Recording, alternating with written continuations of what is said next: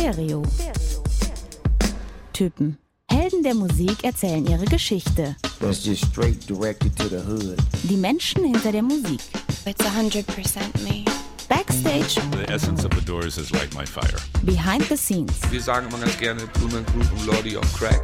Das sind wir. Es wird persönlich. Put your fucking money where your mouth is, man. Stereo.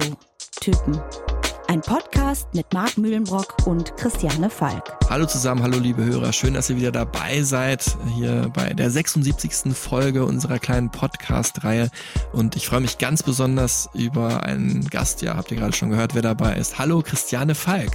Hallo Marc. Ja, schön, dass du dabei bist. Ähm, Wir sind hier in Berlin, ich bin für dich nach Berlin gekommen, deine neue Heimat.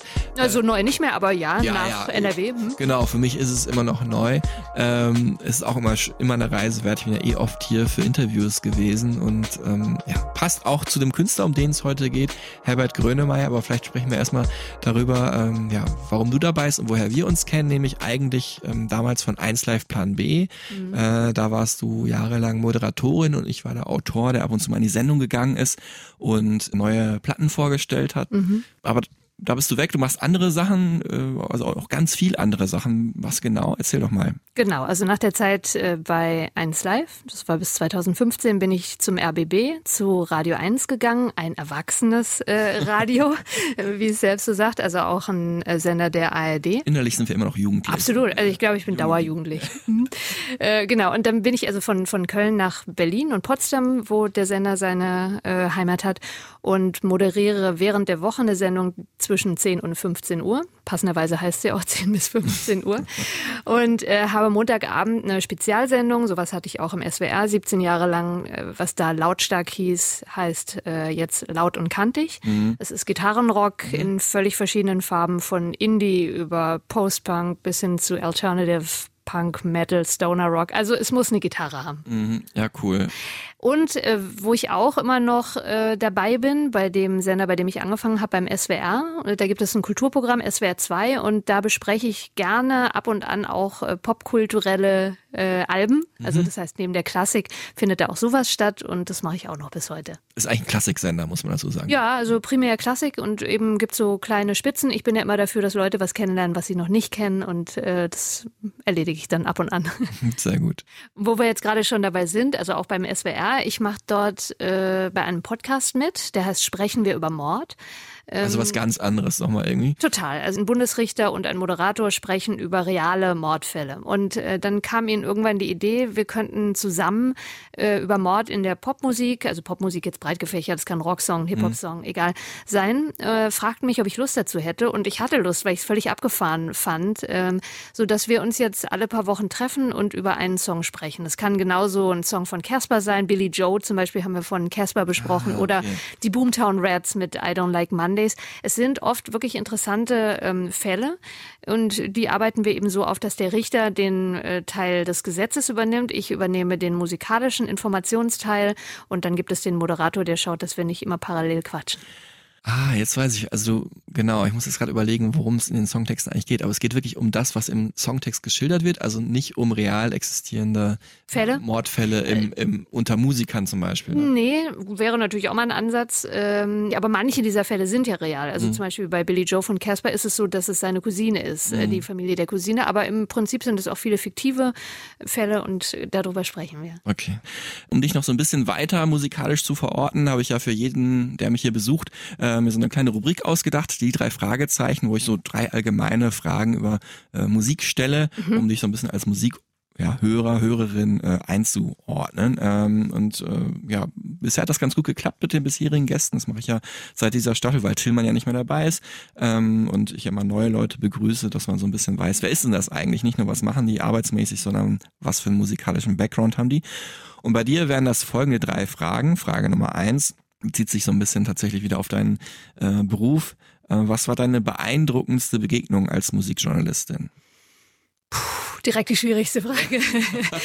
ähm, also ich mache es ja schon sehr lange, über ein Vierteljahrhundert. Deshalb die beeindruckendste Begegnung kann ich gar nicht sagen. Es gab tatsächlich Zeiten, so Ende der 90er, Anfang der 2000er Jahre, wo ich sagen würde, das Abgefahrenste war für mich, dass wenn ich dann MTV oder Viva geschaut habe, dass ich bei fast jedem Video dachte, ah ja, mit dem oder der habe ich auch schon gesprochen. Also mhm. damals zum Beispiel äh, mit Britney Spears oder mit Prince, also was schon so die, die Bandbreite Crazy, äh, okay. zeigt. Oder äh, ich weiß noch, bei meinem ersten Rock am Ring zum Arbeiten äh, habe ich mit Eddie Van Halen gesprochen und ich glaube, er dachte, ach Gott, das Mädchen ist, da, da, gucken wir mal, was sie so weiß. Aber ähm, es war wirklich eine, eine enorme Bandbreite. Puff Daddy, die Pet Shop Boys, die Foo Fighters, Jack White, Chester mhm. Bennington zum Beispiel, als der gestorben ist von Linkin Park, mhm. dachte ich auch wieder dran, wie wir uns wirklich gut unterhalten haben. Das war zum Beispiel damals bei 1 Live, Chris Cornell von Soundgarden. Mhm. Wenn ich jetzt sagen sollte, die absolute Begegnung, Vielleicht jetzt, wenn man jetzt im Indie-Bereich jemanden nimmt, äh, hat mich sehr beeindruckt, wie das Gespräch mit Father John Misty lief. Mhm. Ein ähm, amerikanischer, Fan, ja. ja, amerikanischer Singer-Songwriter, der meiner Meinung nach sehr schlaue Musik macht, mhm. der aber auch als schwierig gilt. Und ich weiß noch, es war beim Haldern Pop Festival. Vorher hatte jemand anderes äh, ein Interview und man sagte mir aus dem Umfeld, oh, er sei jetzt nicht so gut drauf gewesen. Und dann gehst du so in das Interview und denkst, oh Gott, scheiße. Äh, wahrscheinlich läuft's gleich total blöde und währenddessen verpasst du einen geilen Act auf der Bühne. Aber wir haben zueinander gefunden und zwar ziemlich schnell. Und das Schöne war, was ich selber dann erst danach so richtig realisiert habe, es wurde mitgefilmt, er sagte am Ende so, oh, that was fun. Mhm. Also er hatte selber Spaß und mhm dieses Gefühl dann mitzunehmen von jemandem, der auch schwierig ist, der dich interessiert, musikalisch und eben auch als Mensch, ist was Besonderes. Ja, Father John Misty habe ich auch mehrmals interviewt und wir haben auch einen guten Draht zueinander gehabt. Also ich fand ihn auch ganz beeindruckend. Also musikalisch eh ist genau meine Musik auch. Und ja, er ist ein sehr intelligenter, ironischer Mensch auch, wo man das aber auch erstmal raffen muss. Mhm, also nicht, genau. Dass ich jetzt irgendwie mich erheben will oder so. Also andere haben es schon auch gerafft. Aber im ersten Interview waren wir wirklich super close und beim zweiten, ja, hat es irgendwie so leichte Sticheleien auch gegeben, so ironische, so, aber auch jetzt nicht irgendwie schlimm. Und es war halt für Arte Tracks, ein TV-Beitrag, der ihm, glaube ich, auch recht wichtig war. Und danach kam er dann nochmal zu mir und meinte dann so, ey, nimm es nicht persönlich, ich war gerade so ein bisschen, äh, ja, frisky, hat er gesagt. Ich weiß gar nicht, wie man das übersetzt, ein bisschen frecher, weil das einfach besser für den Beitrag ist. Okay, also er hat eine Rolle gespielt. Ja, mhm. genau, wie halt auch Father John Misty ein Künstlername mhm. ist, ne? Ähm, das ist ja eh auch so ein Ding. Also über den habe ich auch mal überlegt, mal eine Folge zu machen, aber weiß nicht, ob den so viele Leute hören und dann die Folge so viele Leute hören. So viele Leute sollten den hören, das weil er so toll auch, ist. Ja. Und Prince bin ich auf jeden Fall für immer neidisch. Also das ist ja grandios, äh, Prince zu treffen. Also ganz oben wäre der auf meiner Liste und jetzt ist es zu spät. Ja, das stimmt. okay, Frage Nummer zwei. Ähm, was ist deine Lieblingsband aller Zeiten? Okay, ich merke gerade, es wird nicht leichter hier. Es wird schwerer. Das weiß ja selber, wenn man so viel mit Musik zusammen äh, den, den Tag verbringt, mhm. dass es äh, eine Horrorfrage ist. Also ich hatte wahrscheinlich bis letztes Jahr gesagt äh, Pearl Jam. Ah. So als die Band, die mich stetig begleitet hat seit der Jugend. Und letztes Jahr gab es in Berlin ein Konzert in der Waldbühne, wo sie mich ehrlich gesagt enttäuscht bis gelangweilt haben. Und ja. das fand ich sehr, sehr schlimm für mich, äh, ja. das über eine Lieblingsband sagen zu müssen. Dennoch ist es eine, die mich sehr geprägt hat. Aber ich würde mal sagen, so von Kindheit bis heute ganz klar Depeche Mode mhm. die mich vor allem auch mit dem ganz aktuellen Album wieder so richtig zurückgeholt haben, weil die Alben der letzten 20 Jahre waren mir eigentlich relativ egal. Äh, aber trotzdem so als Gesamtwerk Depeche Mode definitiv. Ähm, dann auch ganz klar Nirvana. Mhm. Die haben es natürlich leichter gehabt insofern, als dass die Karriere sehr überschaubar war und gar keine Zeit war, eigentlich wirklich schlechte Musik abzuliefern. Mhm. Ist aber auch tatsächlich selbst ein Album wie Nevermind, was ich eine Milliarde Mal gehört habe, gefühlt, ähm, immer noch eines, wo ich sagen kann, wenn ich es von vorne bis hinten durchhöre, das ist gut. Mhm. Und eben das Drumherum auch. Für mich wäre es auch schwer zu beantworten, wo ich auch sagen müsste, von welcher Band warst du die längste Zeit deines Lebens Fan, wäre es bei mir auch tatsächlich Pearl Jam.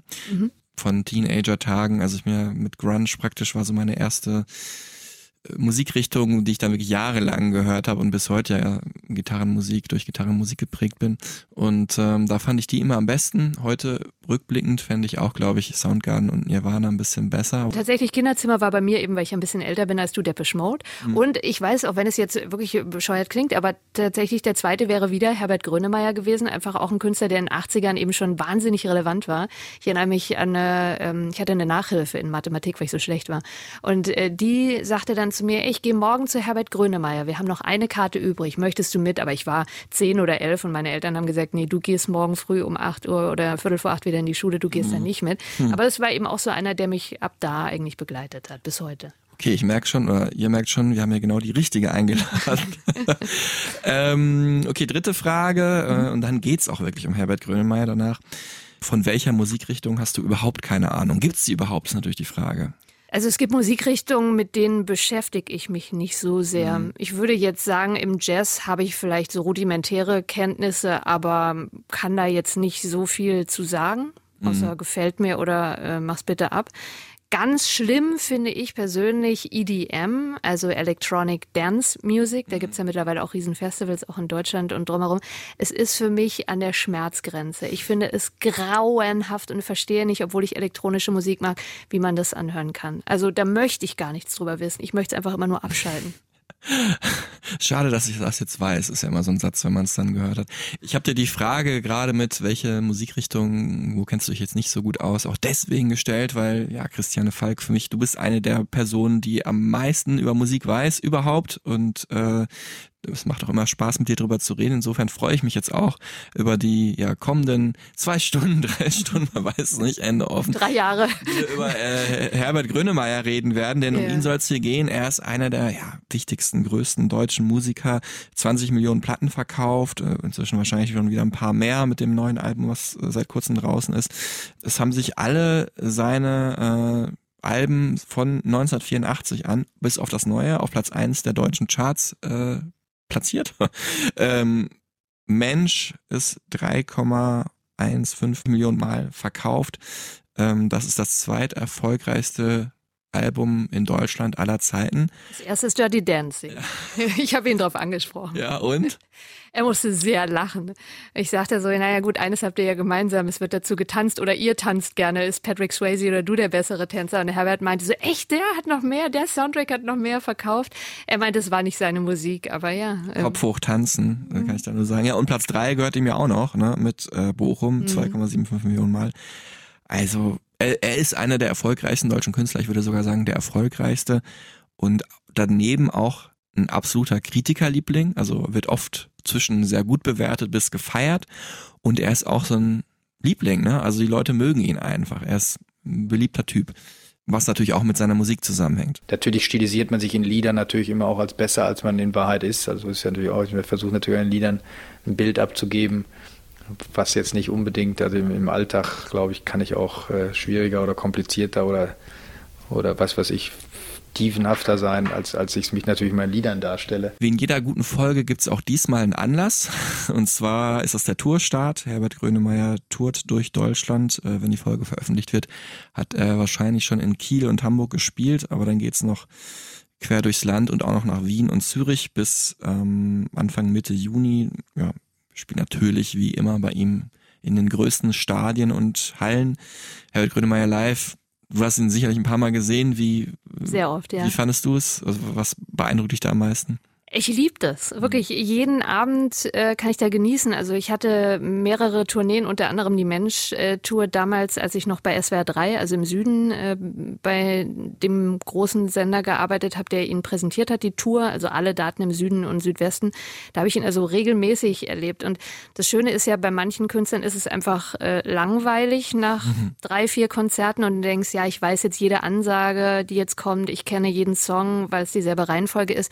Es ist natürlich bei ihm auch einiges gesetzt, ohne Frage. Aber er ist jemand, der jeden Abend trotzdem eine Show individuell gestaltet, ein Konzert. Und ähm, das habe ich eigentlich, glaube ich, war auf den wenigsten Touren nur bei einem Konzert dabei.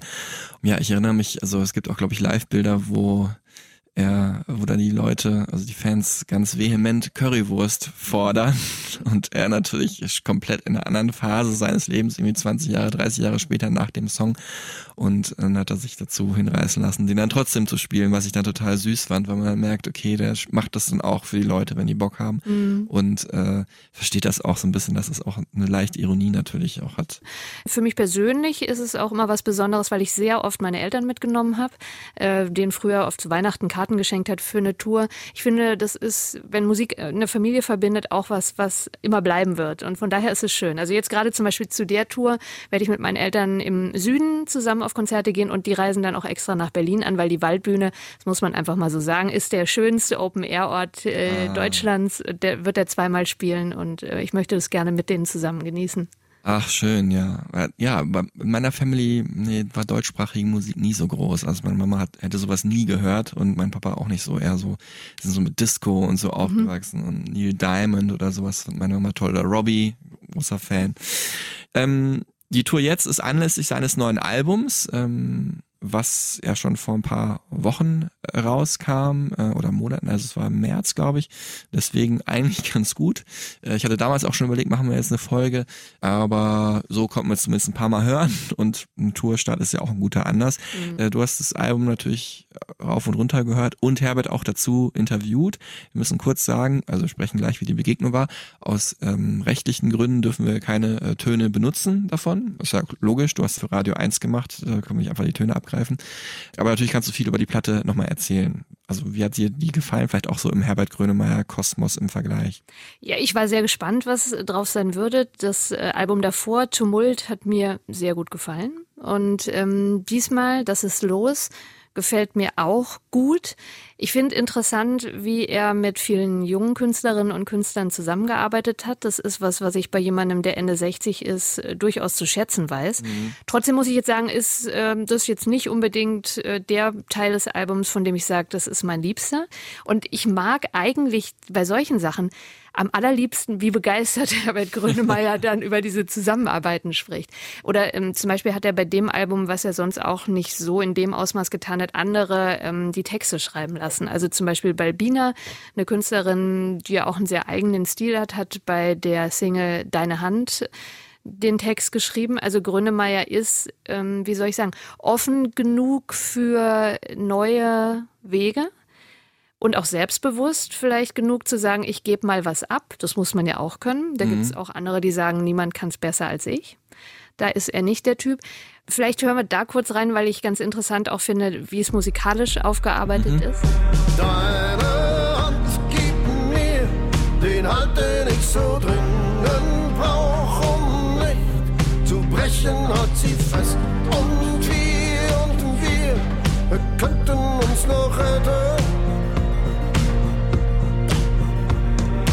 Also da zum Beispiel, finde ich, erkennt man natürlich, wenn er singt, dass es ein Grönemeyer-Song ist, aber eben, dass auch ganz viel anders ist. Es sind Beats, die man von ihm nicht unbedingt so gewohnt ist. Also er hat sich auch da eben sehr geöffnet und dann eben ein Text, der ihm zugeliefert wurde, aber der gut zu ihm passt, meiner Meinung nach. Dennoch sind meine Lieblinge auf dem Album dann doch wieder, ich sag mal, so eher typische Herbert Grönemeyer-Songs, also durchaus die gefühligeren. Das gefällt mir sehr gut. Ich liebe es einfach, wenn er Klavier spielt, mhm. wenn gar nicht viel vom Text ablenkt. Ähm, da sind einige einige großartige Balladen drauf, die mich wirklich äh, rühren. Welcher wäre das zum Beispiel? Wir können noch mal eine anspielen. Ähm, Urverlust ist ein Lied, wo ich dachte, wow, ähm, als ich es zum ersten Mal gehört habe, habe ich nicht nur geschluckt, sondern auch so ein bisschen Tränchen vergossen. Ich mhm. glaube, jeder, der mal unglücklich verliebt war und vielleicht dann trotzdem auch irgendwie noch lange später drüber nachdenkt, was da eigentlich schiefgelaufen ist, kann sich in so einem Song gut wiederfinden. Oder wenn jetzt alle sagen, nö, ist nicht der Fall, aber bei mir mhm. konnte ich zumindest äh, das nachfüllen. Es warst nur du, es warst nur du es warst nur du, immer du. Oh, er reicht so klug von Kopf bis Fuß aus einem Guss. Da bleibst du mein Fluss. Ja, mir haben tatsächlich auch die ruhigeren Songs gut gefallen. Ähm, ich finde so Herbert Grönemeyer und seine Produktion und was er sich so vorstellt an elektronischen Sounds, äh, kommen wir nachher auch noch zu, der hat da wirklich, er ist da auch lange dran gescheitert, das, was er im Kopf hat, halt ähm, auf Platte zu bringen, bis er dann ein äh, ja, Musiker, ein Programmierer damals, hat er selber gesagt, Alex Silva getroffen hat, mhm. der jetzt sein langjähriger Begleiter geworden ist bis heute. Ähm, und der hat ihn das halt irgendwie aus dem Kopf rausgezogen und dann in die Songs gepackt. War praktisch irgendwie sein, ja, sein Instrument. Und ähm, das finde ich, hat er über die Jahre immer wieder gut gemacht. Also nie so ganz krass mit dem Trend gegangen, aber als auch nicht irgendwie total antiquiert oder so, sondern irgendwie so eine eigene Welt und die finde ich auf dem neuen Album ist so ein bisschen luftiger noch als ähm, als auf vorherigen Werken. Und das gefällt mir eigentlich ganz gut, dass wirklich so eine Synthi-Fläche wie so Ambient-Tracks manchmal eigentlich nur so sphärisch ja durch den Song wabern und er seine Stimme dazu und dann irgendwie vielleicht auch ein gefühlvoller emotionaler Text. Das gefällt mir auch am besten und natürlich Klavier eh. Ähm, wenn es dann so schneller wird na weiß nicht manchmal fand ich das dann nicht ganz so gut ähm, jetzt sprechen wir natürlich darüber wie ist Herbert Grönemeyer eigentlich natürlich wir haben natürlich immer nur einen gewissen Einblick äh, wenn man ihn interviewt Jetzt hast du das Glück gehabt, ihn sogar öfters zu treffen. Ich mhm. habe ihn zweimal interviewt, weiß ich noch ganz genau. Das eine Mal war per Schalte bei 1 Live und das andere Mal war in Berlin. Und da kam er auch rein und das war, das ist mir bis heute im Gedächtnis. Hätte ihn danach oder davor, ich weiß gar nicht mehr, zufälligerweise mit seiner Tochter gesehen bei diesem super, oder damals super hippen äh, Thai oder Vietnamesen, ähm, wie heißt er nochmal, äh, Monsieur Wong heißt ja, ja. Wo, Berlin ne, Mitte. Hm. Berlin Mitte, äh, alte Schönhauser Straße ist damals überall in der Presse gewesen, weil okay. da Kristen Stewart erwischt wurde äh, mit ihrem Verhältnis äh, und damals, dann ist halt die Beziehung mit Robert Pattinson daran gescheitert. Haben aber auch sehr gutes Essen, war ich damals auch essen und dann kam er rein halt mit seiner Tochter und er hatte da nämlich so eine richtige, ja, so eine Quarterback-Jacke an, also wie so eine Football-Jacke. Ne? Yeah. Weißt du, was ich meine? Yeah. Also der Torso so Filz und dann die Ärmel sind dann so Leder in weiß und das war lila und weiß. Und da dachte ich, ich habe aber nicht gedacht, ach komm, der hat jetzt irgendwie Midlife Crisis und irgendwie macht jetzt auf Jungen, sondern ich dachte einfach, er ist irgendwie natürlich dann am Ende doch ein Rockstar und irgendwie ist er einfach auch ein Mensch, der egal was er sagt und macht, immer irgendwie so jung geblieben mhm. rüberkommt. Ne? Ich fand jetzt auch super, was er gesagt hat in der Talkrunde, ich weiß nicht mehr, was bei Anne Will oder Maischberger, dass er das cool findet, was die letzte Generation macht. Ne? Also viele kritisieren ja diese, ähm, ja, ich sag mal, Umweltvereinigungen dafür, dass sie sich irgendwo am äh, Asphalt festkleben und den Verkehr blockieren. Ähm, ich will jetzt über die einzelnen Maßnahmen will ich gar nichts sagen, ne? Finde ich auch manchmal nicht ganz so cool, aber dass generell junge Menschen gerade aufstehen und mal was machen und für die Umwelt, weil man was gibt's Wichtigeres außer die Gesundheit und das hängt ja direkt zusammen, auf die Straße gehen und sich auf die Straße setzen in dem Fall und halt für ihre Zukunft oder für unsere alle Zukunft für unseren Planeten eintreten. Also finde ich manchmal schon, dass da auch ziemlich viel unberechtigterweise Gegenwind kommt. Wie gesagt, über die Maßnahmen kann man streiten. Aber ich fand es cool, dass da auch so ein, sag ich mal, gesetzterer älterer Mann, ne, das ist ja auch mal so ein bisschen das Feindbild, so der alte weiße Mann halt gesagt hat, nee, ich stehe auf eurer Seite, ich finde das cool. Und dieses Junggebliebene ist für mich so das Trademark, das die Charaktereigenschaft von Herbert. Also ich fand ihn da wirklich sehr angenehm in den Gesprächen, sehr offen, auch sehr interessiert.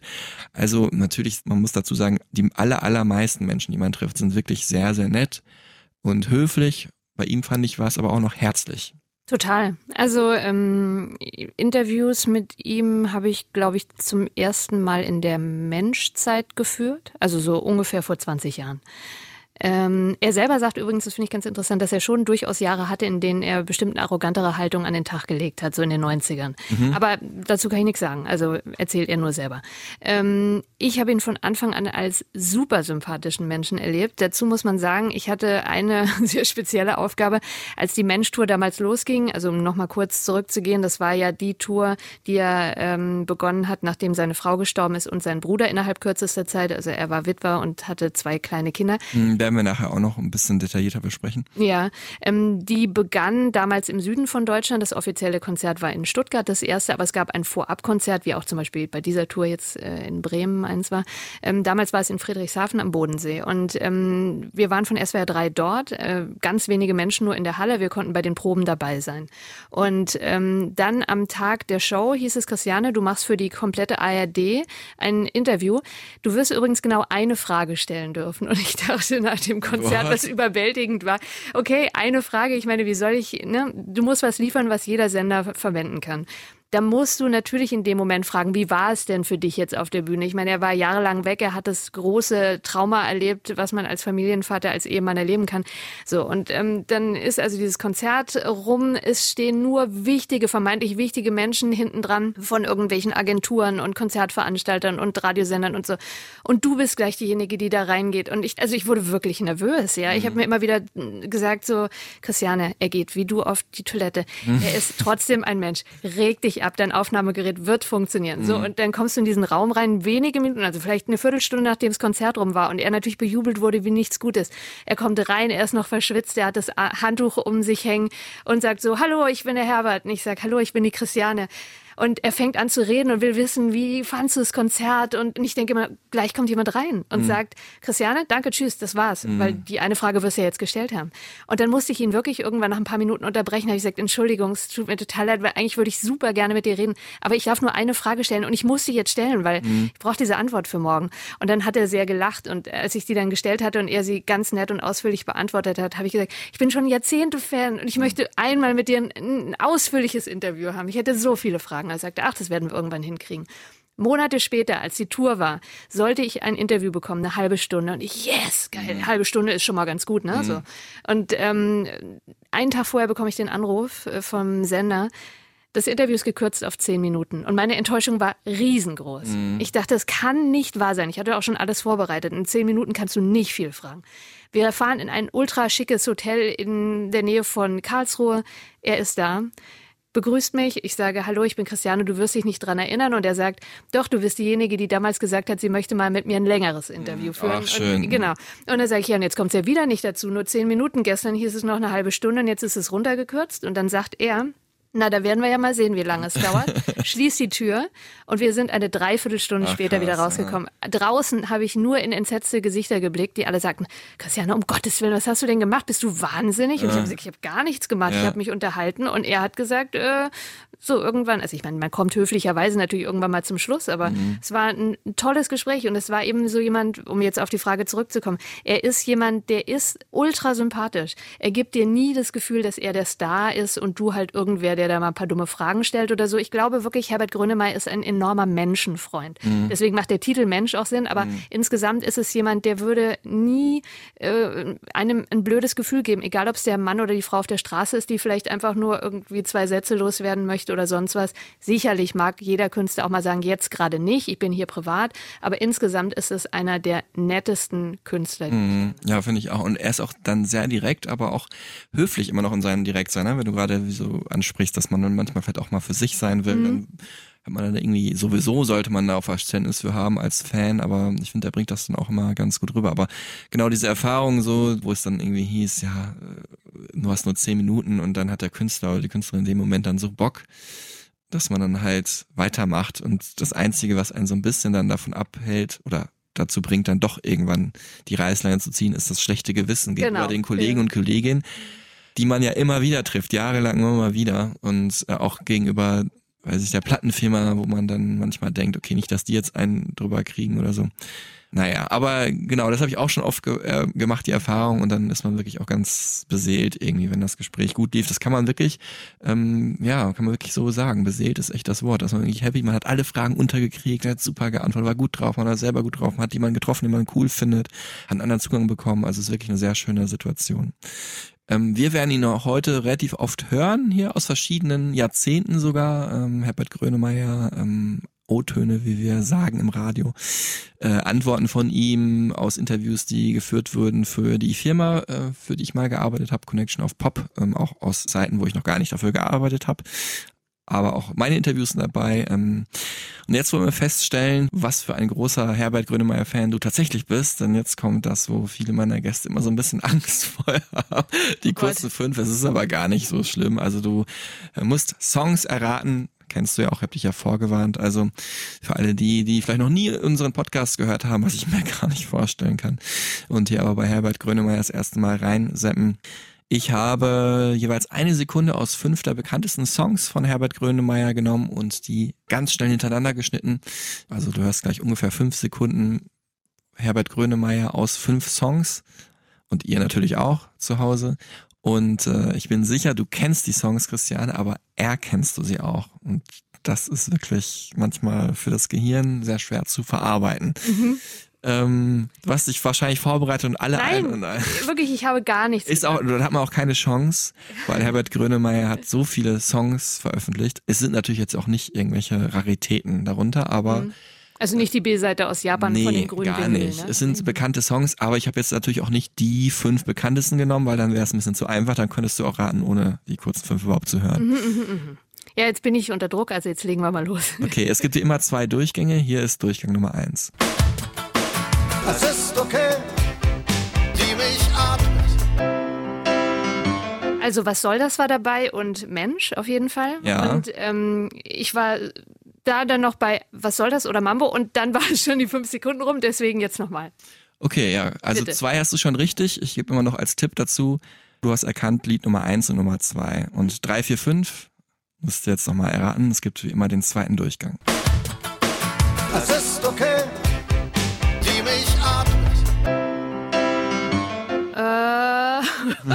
krass, wie kurz fünf Minuten sind. Also ähm, Sekunden. dritte, äh, genau, fünf Sekunden. Also ich hätte jetzt gedacht, der dritte ist von der Sprünge oder von der Chaos, aber ich bin mir nicht ganz sicher. Nee, das stimmt nicht. Der vierte ist ein neuerer Song und der letzte ist ein Klassiker, über den wir gerade auch schon gesprochen haben. Currywurst. Currywurst ist dabei, genau. Ja, Das ist das ist Klavier zum Schluss. genau, das ist der fünfte. Ja, ja, ja. Da war ich mir einigermaßen sicher, aber ich dachte so, Moment, aber dann hättest du wahrscheinlich nicht die Klavierpassage genommen, weil in der denkt sich ja dann in der Sekunde. Aber ähm, okay, der neuere ist der vom ganz neuen Album? Nee. Nein, okay. Ich glaube, auf den komme ich jetzt nicht. Ja, der neuere ist schwer, das stimmt jetzt. Der andere, hast du ja gerade die beiden Alben gesagt, wo du dachtest, also von denen was nicht. Dann ist es noch älter? Ja, es ist so grob, würde ich sagen, es ist so die Ära, so aus der Zeit, vielleicht so, ja, ungefähr diese, ich will jetzt nicht zu sehr ins Detail gehen, aber ungefähr die. Naja, dann muss es ja eigentlich von Bochum sein, weil davor die Alben waren nicht so erfolgreich. Also was von Bochum, ähm, also es war definitiv nicht Flugzeuge im Bauch, weil dafür war es zu schnell. Wenn wir jetzt nach großen Hits gehen, dann müsste es äh, Alkohol sein. Richtig, genau. Schwere Geburt direkt ein Tequila hinterher. Oder ein Gin Tonic. Übrigens um äh, 10 Uhr morgens. Äh, Aber dazu muss man sagen, ich habe fast nicht geschlafen. Ich hatte Ja. eine Frühschicht. Also, aber ey, 4 von 5 ist es sehr, oder sagen wir, sehr gute ist es ja nicht, weil es wäre eine 1, aber so 2 plus Standardergebnis, was viele haben. Manche erraten auch nur 3, manche auch nur 2, aber so, was ist denn der, den ich jetzt nicht gewusst hätte? das wäre gewesen, du bist die. Okay, ich bin ehrlich, da wäre ich jetzt nicht drauf gekommen. Muss Also da hätten gucken. wir, glaube ich, noch zehnmal hören können. Nicht, dass ich, dass ich gar nicht mit dem vertraut bin, aber da wäre ich nicht drauf gekommen. Nein, also jetzt für euch zu Hause und für Christiane äh, auch gibt's jetzt hier nochmal die Auflösung. Äh, die mittellangen fünf, wir hören die Songs jetzt nochmal ein bisschen länger. Das waren also hintereinander. Falls ihr es schon wieder vergessen habt. Ich nehme mal hier meinen Zettel hervor. Also, äh, was soll das vom Album Ö? Äh, Mensch, Titeltrack von Mensch. Dann kam Alkohol, wo Christiane auch noch drauf gekommen ist, vom Album Bochum. Und dann kam Du bist die vom Album 12 und am Ende dann der totale Klassiker. Insofern, gerade hast du ja gesagt, vom ersten Album war noch nichts, aber Currywurst war natürlich dabei, ne?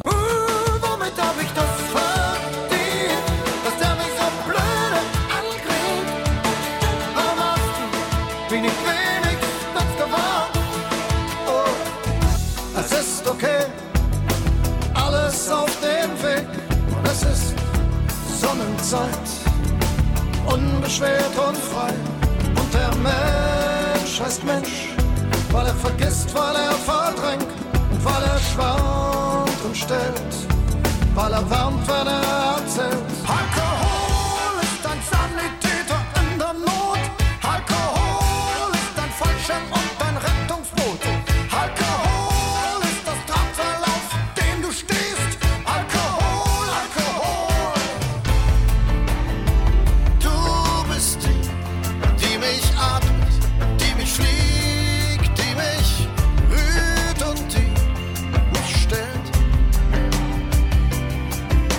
Der Schicht, was Schöneres gibt es nicht als wie Currywurst.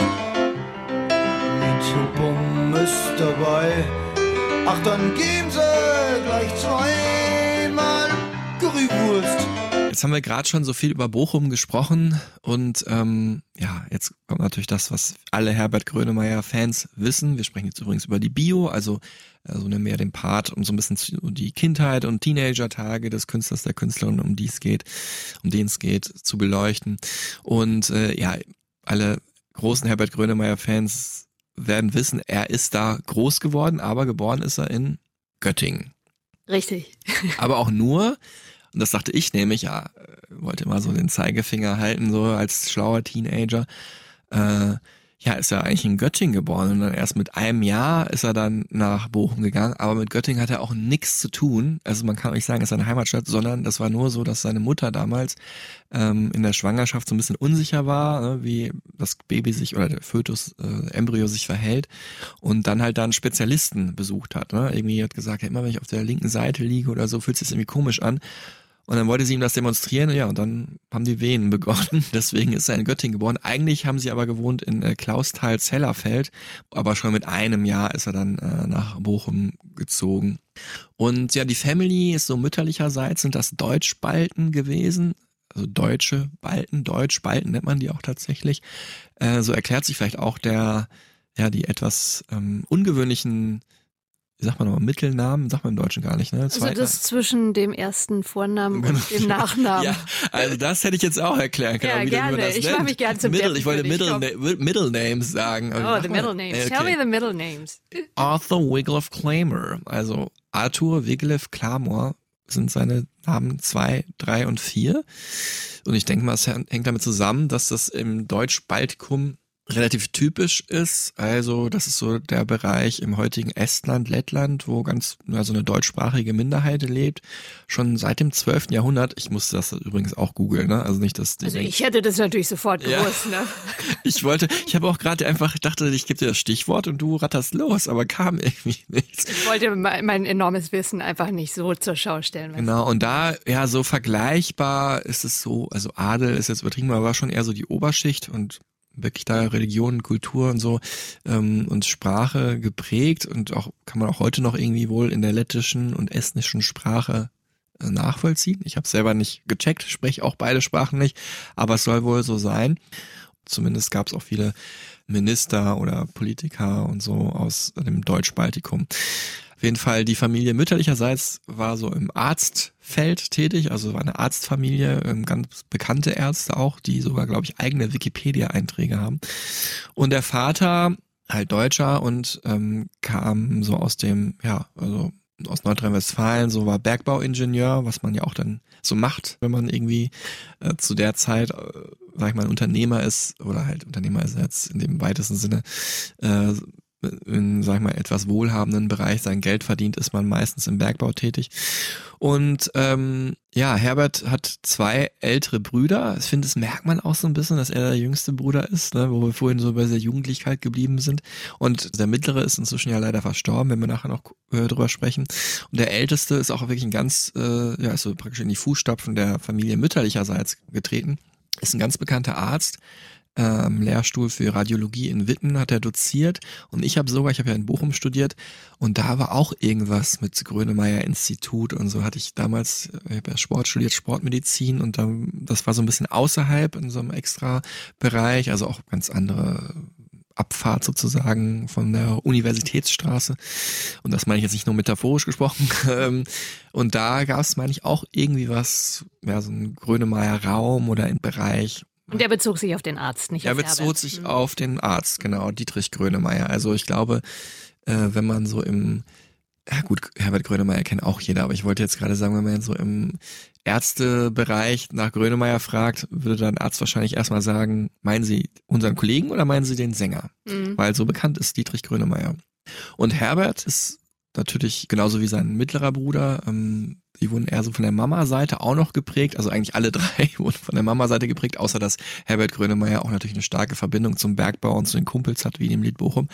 Und das meine ich halt, weil die Familie ja so im Ärztefeld tätig war. Ne? Das hat sich auf den ältesten Bruder vielleicht niedergeschlagen und äh, er und der mittlere Bruder Wilhelm äh, sind beide so ein bisschen vielleicht nach der Mutter gekommen, weil die sehr musisch auch war und sehr künstlerisch begabt und ähm, der mittlere Bruder war äh, Galerist, also hat viel sich mit Malerei auch beschäftigt und Herbert hat halt äh, Musik gemacht, wobei man darf nicht unterschätzen, Herbert Grönemeyer, ein Mann des Wortes und der Akkorde, ist auch ein ganz großer Zahlenfan. Ja, ich bin im Grunde genommen, das ist ganz verrückt. Also ich bin im Grunde ein mathematischer Typ. Also ich, mein Vater war Mathematiker, also war Ingenieur. Also ich bin selber immer schon fasziniert von Zahlen gewesen. Auch Musik, ist eine gewisse Logik auch. Also auch Bach hat die Fugen ja, das ist ja auch wie eine mathematische Lösung oft auch. Also in Musik steckt auch viel Mathematik. Und das hat mich immer, Zahlen haben mich immer fasziniert. Also Zahlen, finde ich, haben so eine ganz, also ich bin jetzt auch kein astrologisch Gläubiger, aber zum Beispiel die Astrologie, also die Mathematik kommt aus der Astrologie.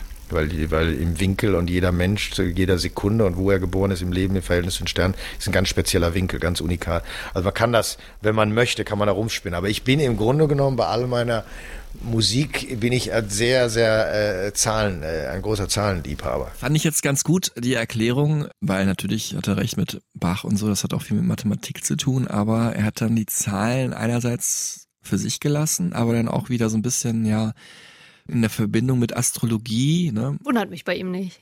Und das finde ich ganz gut. Also, dass man einerseits dieses, diese Mathematik nimmt und dann äh, was Esoterisches draus macht. Also, also was heißt, ich finde ich gut. Ich finde, es passt bei ihm gut zusammen. Mhm.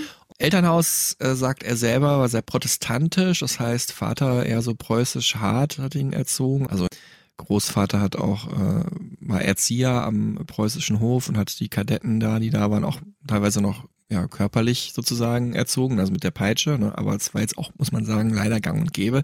Und die Mutter, wie gesagt, sehr künstlerisch geprägt. Ne? Von ihr dann der Vater hat halt Cello gespielt und sie war auch Sängerin.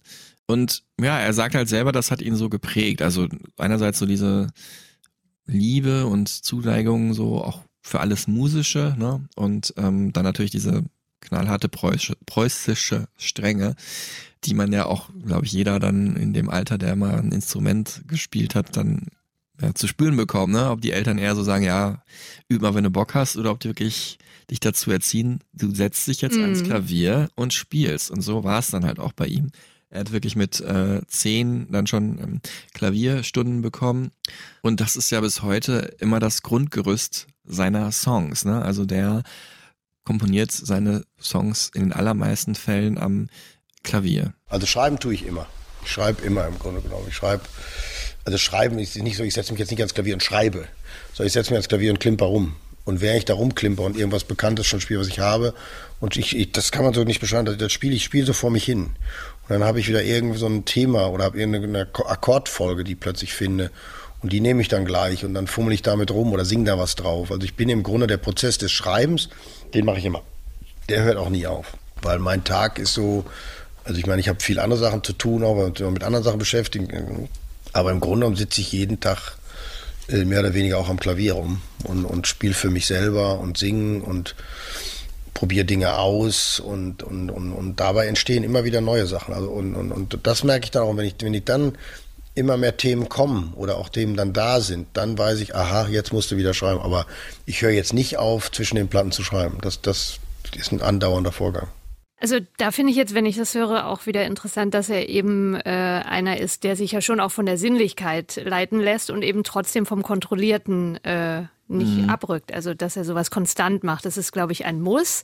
Und aber aus, aus äh, sowohl ich, ich liebe das, deswegen muss ich das tun, als auch wenn ich regelmäßig in Schwung bleibe, dann äh, passiert was Gutes. Tatsächlich hat ihn dann eine weitere Leidenschaft in seinen Anfängen im Berufsleben begleitet, also beziehungsweise die Kombination fast für die Liebe zur Musik und dann nämlich das Schauspielern.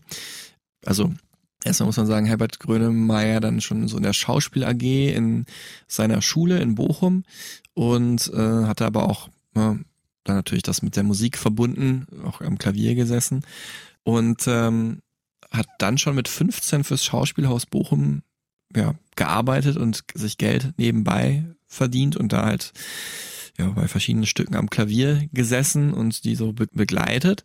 Und das ist dann so weit oder so gut gewesen, dass er dann irgendwann sogar der musikalische Leiter in jungen Jahren, also jetzt wahrscheinlich nicht mit 17, aber schon mit um die 20, würde ich mal sagen, oder Anfang 20 muss es ja einfach sein, ähm, dann der musikalische Leiter gewesen ist am Schauspielhaus Bochum und hat dann auch mitgespielt äh, in einigen Stücken. Also ich habe mir es hier notiert, weil ich den Titel so cool fand, John, George, Paul, Ringo and Bird. Äh, die anderen Namen kennt man wahrscheinlich auch alle, also als wäre Bird, Herr Bird, der fünfte Beatle.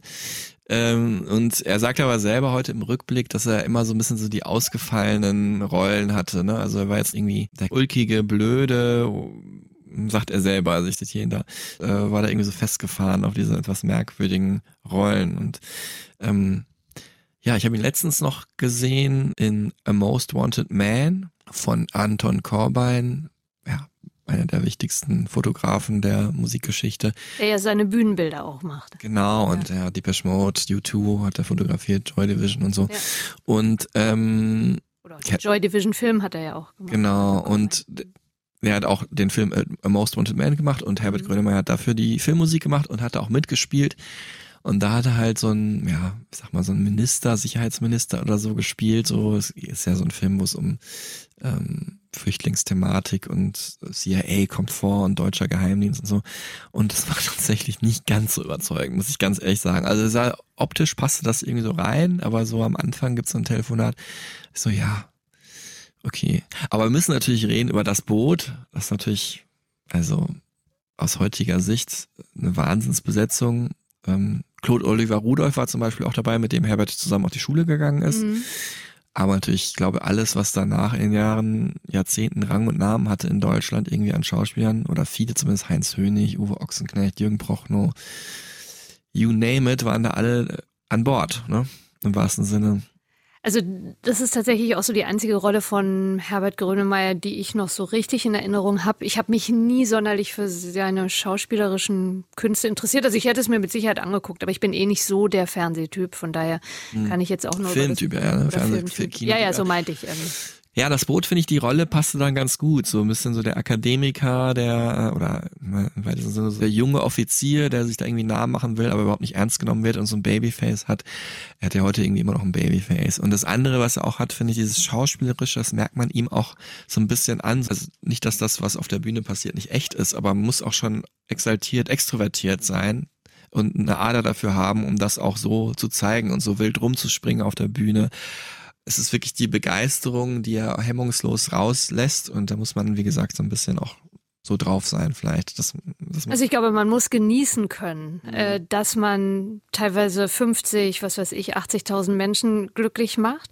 Ähm, das muss man können. Also das ist mhm. ja auch mhm. ein enormer Druck wenn man mhm. da steht. Und er, glaube ich, kann das, indem er so ist, wie er ist, aber eben auch eine Rolle spielt, die gesund ist. Also niemand ist eins zu eins in der Größenordnung meiner Meinung nach auf der Bühne, der der privat ist. Nee, das ist auch gut so. Sollte auch nicht so sein, ja. genau.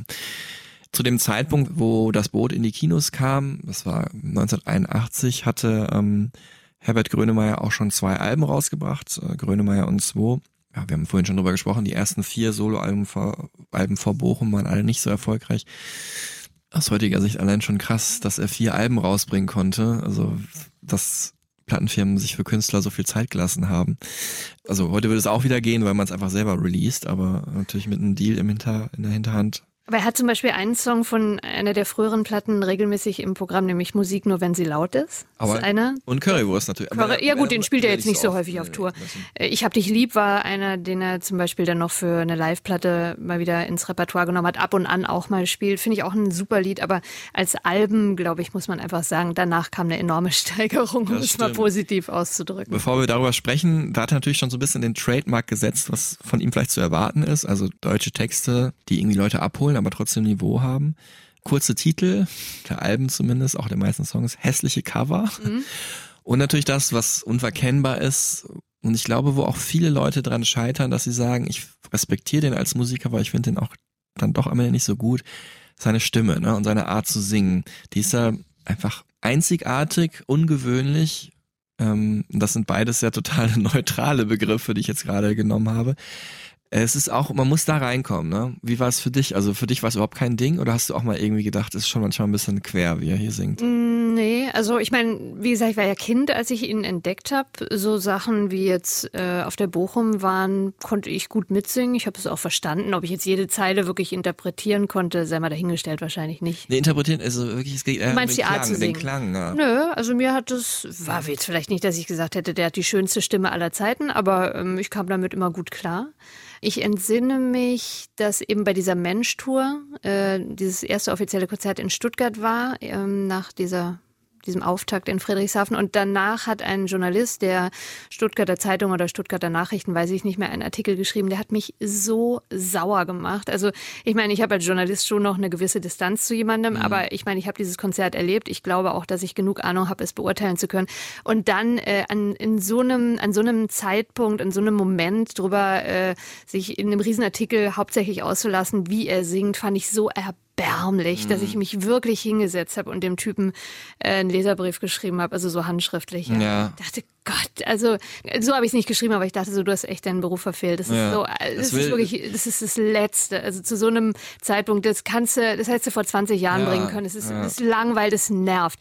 Und ähm, um auf die Stimme zurückzukommen, ich finde, ähm, dass wenn man ihn live hört, also hab zumindest ich, immer wieder fast ein, ähm, so ein paar erstaunte Momente pro Abend, weil er eigentlich auch ganz toll manchmal singen kann. Also fast schon so, dass er so klassisch äh, irgendwo Mhm. sich mal hinschraubt. Also äh, an ihm scheiden sich die Geister, was aber eigentlich auch schön ist. Er ist vielleicht niemandem so wirklich egal. Das ist Ja. ganz gut, ja. Also er, er polarisiert, ja, aber ich komme damit gut klar. Ich habe am Anfang immer bei dem Song Was soll das, den wir auch vorhin schon gehört haben, das war vielleicht so der erste, den ich von ihm wahrgenommen habe und den ich auch gut fand, äh, dieses Wort im Refrain, dass der mich so blöde angrient. Grient, ja. Ich kannte das nicht und ich dachte immer, was singt der da? Und dann war es aber auch so, Ja. dass er halt natürlich auch eh manchmal so ein bisschen, dass ja auch sein Stil sowas vernuschelt und nicht ganz so deutlich ausspricht. Und dann dachte ich, er sagt wahrscheinlich irgendwas total Bekanntes, so ein bekanntes Wort, was ich aber einfach nicht erkenne. Mhm. Das war ja auch vor Internet und sowas, dass man nicht eben googeln konnte. Ja, habe ich dann erst durch ihn dieses Wort kennengelernt. Angrien, also so anlächeln, also blöd an, also Wir so dumm angrinsen. ja, ne? genau, so. angrinsen. Ja, genau. Ja. Naja, jetzt kommen wir aber natürlich zu der Platte mit dem großen Durchbruch, also mit der ihm der große Durchbruch gelang. Natürlich ist das Bochum. Bist einfach zu bescheiden. Dein Grubengold hat uns wieder hochgeholt. Du Blume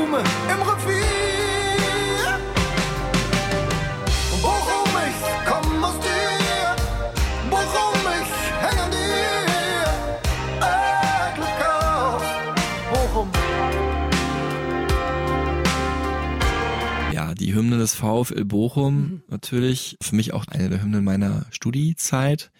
Ich habe in Bochum studiert, muss ich natürlich eigentlich nicht dazu sagen, ist ja klar. Nein, ich habe in München studiert, aber wir haben trotzdem in Bochum gehört. ähm, und ähm, da wurde das auf jeder Party dann gespielt irgendwann, ne, um einer gewissen Uhrzeit, äh, wenn alle einen guten Pegel hatten. Und ja, aber heute natürlich immer noch im Stadion wird's gespielt vom Spiel, um die Leute hymnisch einzustimmen und so ein Gemeinschaftsgefühl zu erschaffen. Und welcher Verein auf der ganzen Welt hat eine geilere Stadionhymne? Ne? Keiner. Nee, keiner. Ja. Und Herbert ja auch riesen Fußballfan, also nicht nur, es geht ja, im Song geht es jetzt nicht unbedingt nur um Fußball, aber auch. Und ähm, hat ja auch den WM-Song dann nachher geschrieben, Zeit, dass sich was dreht für die WM in Deutschland. Ja, und das ist für ihn, äh, also ich dann, also ich wusste schon, dass er großer Fußballfan ist, aber die Antwort, die hat mich dann doch noch ein bisschen überrascht. Ich bin quasi nur Fußballfan. Also ich bin noch größerer Fußballfan als Musikfan. Also Fußball ist für mich elementar. Das ist, äh, denke ich, das, das, das macht das Leben extrem lebenswert. Und ich gucke wirklich auch Fußball, solange ich denken kann. Okay, also finde ich schon krass. Also da ist, ich bin auch großer Fußballfan, aber das ist schon äh, ungewöhnlich. Also wenn ich mich jetzt, ich bin auch großer Fußballfan, wenn ich mich aber zwischen Fußball und Musik entscheiden müsste, allein vom Hören her würde ich immer die Musik wählen. Ich auch, weil Fußball auch oft wehtut. Ne? Man kann ja nicht immer gewinnen, überraschenderweise. Obwohl mein Verein sehr oft gewinnt. Okay, dann kommen wir jetzt wieder auf die zweitschönste Sache des Lebens oder drittschönste, je nachdem, wo man Musik und Fußball platziert. Bochum ist ein großes Durchbruchalbum, das fünfte Album entstanden im Marweg im, bei den EMI-Studios in Köln, wo ich danach auch nochmal ein paar Mal zu Gast war, um Interviews zu führen, du vielleicht auch. Ähm, Also ich glaube, das alte Label Intercord, was sie nach vier Platten hat fallen lassen, hat sich da ein bisschen geärgert. Und ja, es sind natürlich die großen Hits drauf, ne? Also Bochum, Männer, Alkohol, Flugzeuge im Bauch. Nachher noch verunstaltet von Oli P., der Song. Und äh, das kam einfach daher, äh, dass Herbert da gedacht hat, okay, jetzt mache ich einfach mal mein eigenes Ding. Mein Bochum war nichts anderes, als ich meine letzte Plattenfirma mir gekündigt hat, äh, war das der Versuch, das war die erste Platte, die ich produziert habe und das war mein Versuch, eine Platte so zu machen, mit meinen Fähigkeiten am Keyboard auch, also wie ich Bochum spiele und Männer oder Flugzeuge im Bauch, so mit meinen Möglichkeiten, die ich damals hatte als Keyboarder. Und daraufhin bin ich inzwischen schon, also das freut mich, dass ich das also so für meine Verhältnisse gut hingekriegt habe. Und äh, da würde ich sagen, hat er seine Möglichkeiten ausgereizt. ähm, ja, es ist sein zweiterfolgreichstes Album, das dritterfolgreichste in der deutschen Musikgeschichte und damals sogar 1984 erfolgreicher als Thriller von Michael Jackson, was ich eigentlich nicht unbedingt gut finde, muss ich sagen. Ich finde Thriller ist dann schon nochmal eine andere Liga, aber das ist ein ganz anderes Thema und musikalisches Bochum natürlich auch ein Wahnsinnsalbum. Na, aber jetzt muss man sich fragen von, also ich finde Thriller natürlich auch ein Überalbum, aber wenn du jetzt mal hier in Deutschland guckst, würden die Menschen mehr Songs von Thriller perfekt mitsingen können oder von äh, Bochum. Wahrscheinlich zu Thriller mehr tanzen genau. und bei Bochum mehr mitsingen oder so. Also schau mal, Bochum könnte man mitsingen, Männer ohne Frage, Flugzeuge im Bauch, Alkohol und Mambo. Dann ja. sind wir also bei fünf Liedern. Ja. Von zehn, 50 Prozent. Ich glaube nicht, dass 50 Prozent von Thriller so gut mitgesungen werden kann. Da sind wir jetzt auch schon bei so einer Sache, ähm, wo ich nicht immer so hundertprozentig drauf klar kam. Die Texte sind halt sehr plakativ. Ne? Mhm, also ja. sehr, also sind die sind noch nicht so mit diesem Twist, den er später hat. Genau. Ja. Und ähm, das ist natürlich wunderbar, weil er natürlich die Leute direkt abholt. Ne? Das spricht denen aus der Seele. Ne? Die Kumpel im Bergbau macht ja auch Sinn. Mhm. Er hat sich das ja das nicht irgendwie so als Thema ausgedacht, sondern sein Vater war halt im Bergbau tätig, wenn auch als Ingenieur und hat halt da die, das Leben der Kumpel halt als von klein auf halt mit verfolgt. Und ähm, hinterher, wenn man es positiv ausdrückt, hat er dann Texten oft so einen Twist gegeben. Und für ihn selber sagt er jetzt hier in einem späteren Interview, war es aber dann manchmal auch ein bisschen zu viel, zu verkopft. Und nicht nur für ihn, glaube ich, ja. sondern auch beim Zuhören natürlich. Genau, und dass er da dann wieder zurück wollte. Auch so ein Lied wie Bochum oder auch Männer oder wenn man meine ganzen Anfänge sieht oder Musik noch, wenn sie laut ist oder das, da hat man, das war alles, machte man, war klar, es war ein Lied fertig, danke, nächstes ungefähr. Und natürlich über die Jahre äh, wird man dann verkopfter zum Teil oder auch natürlich durch das, was alles um einen herum passiert. Zwangsläufig ist auch gut so. Ist auch gut so. Aber natürlich sehnt man sich dann auch immer wieder nach, nach Momenten und Phasen, wo man einfach, ja, sich einfach trennt von, zumindest von dem Ballast, den man sonst mit sich rumschleppt, äh, der vielleicht auch wirklich überflüssig ist, wo man einfach vielleicht auch lernen kann. Man kann sich nicht aus dem Alltag stehlen oder man kann sich auch nicht aus dem Problem der Welt stehlen. Aber es gibt schon einen Teil von Ballast, den man auch mitschleppt, wo man, wenn man sich mal wirklich zur Seite setzt, sagt, das könnte man sich eigentlich auch schenken oder das muss nicht sein oder das kann man vielleicht mal besser sortieren, dass man da sich nicht ununterbrochen wieder tagtäglich wieder mit dem gleichen Zeugs aufhält. So. Und, und das kann ich in der Musik immer ganz gut messen.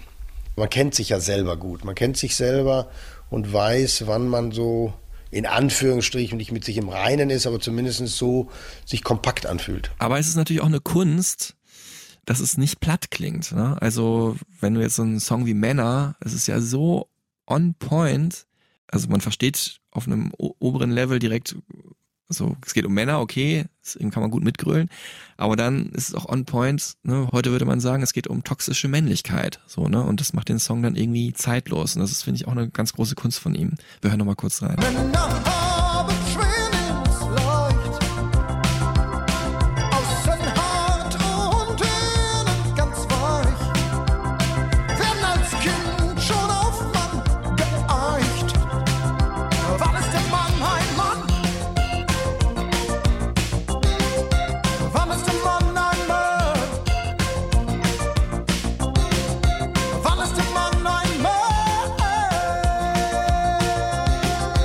Ja tatsächlich diese Diskussion von wegen, könnte man heute überhaupt noch so ein Lied äh, schreiben oder veröffentlichen, finde ich, wie bei vielem anderen, was heutzutage gestrichen wird aus der Vergangenheit, völlig äh, sinnlos, denn es ist in einer anderen Zeit entstanden. Ja. Ich finde auch nicht, dass es irgendwas hat, was mich heute als Frau äh, stört, sondern es ist eine Momentaufnahme. Und viel von dem zeigt ja auch einen Mann, der eben nicht nur der uh, uh, uh, Mann ist, ich kann alles, sondern ein Mann Also ist verletzlich. So ja? meinte ich es auch. Also genau, es, geht, es ist ja. halt ein. Ah, Äh, Du, aber viele andere meinen es eben gerade nicht. Ja, also er hat ja zum Beispiel auch so eine Version dann mit Frau ähm, vor kurzem mal aufgenommen, ne? Also mit Frauen.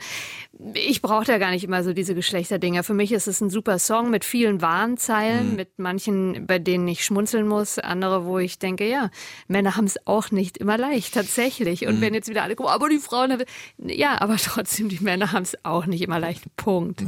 ja, für mich ist da alles drin. Also es ist sowohl so diese leichte Überheblichkeit, die er Mhm. dann immer ironisch darstellt, so dass Männer sich mal für die tollsten halten, so, aber dann natürlich aber trotzdem zerbrechlich sind und irgendwie auch mal weinen heimlich und so. Na, Als Frau muss man ja auch mal lachen, wie, wie unglaublich äh, Männer leiden können. Ja? Ja. Es ist ja bis heute so, wenn du Männer betrachtest, egal ob es jetzt der Schnupfen ist, der wirklich, also abartig Das ist ja auch schlimm so ein. Klischee. Also nein, nein, es ist eben kein Klischee. Es Ja, ist wirklich, ich, ich erlebe immer wieder, so. wenn Männer Ja. irgendwas haben, so eine leichte Grippe, also dann kurz vorm Abtreten sind. Ich mir so denke, also letztendlich müssen wir einfach froh sein, dass Frauen die Kinder kriegen, weil sonst wäre es, glaube ich, wirklich Das glaub- schon vorbei. Das glaube ich auch, aber äh, kann ich nur sagen, ich bin da nicht so. Ich Okay. leide da lieber still und heimlich. Taffer Typ.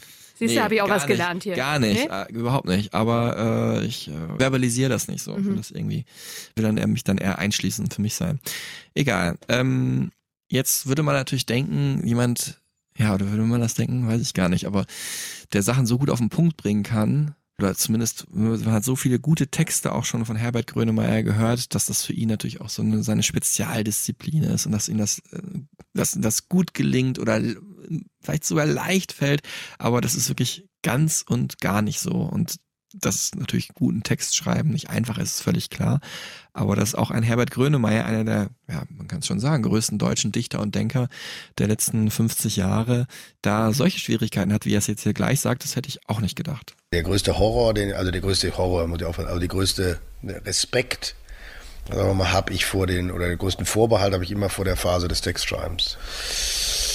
Und da muss ich eben gucken, weil, weil, also das geht auch sehr stark an mein Nervenkostüm und, und weil ich also meinen eigenen Worten auch misstraue und, und Angst habe, da äh, Fehler zu machen oder irgendwelche Selbstzweifel habe, davor habe ich den größten, den größten Vorbehalt.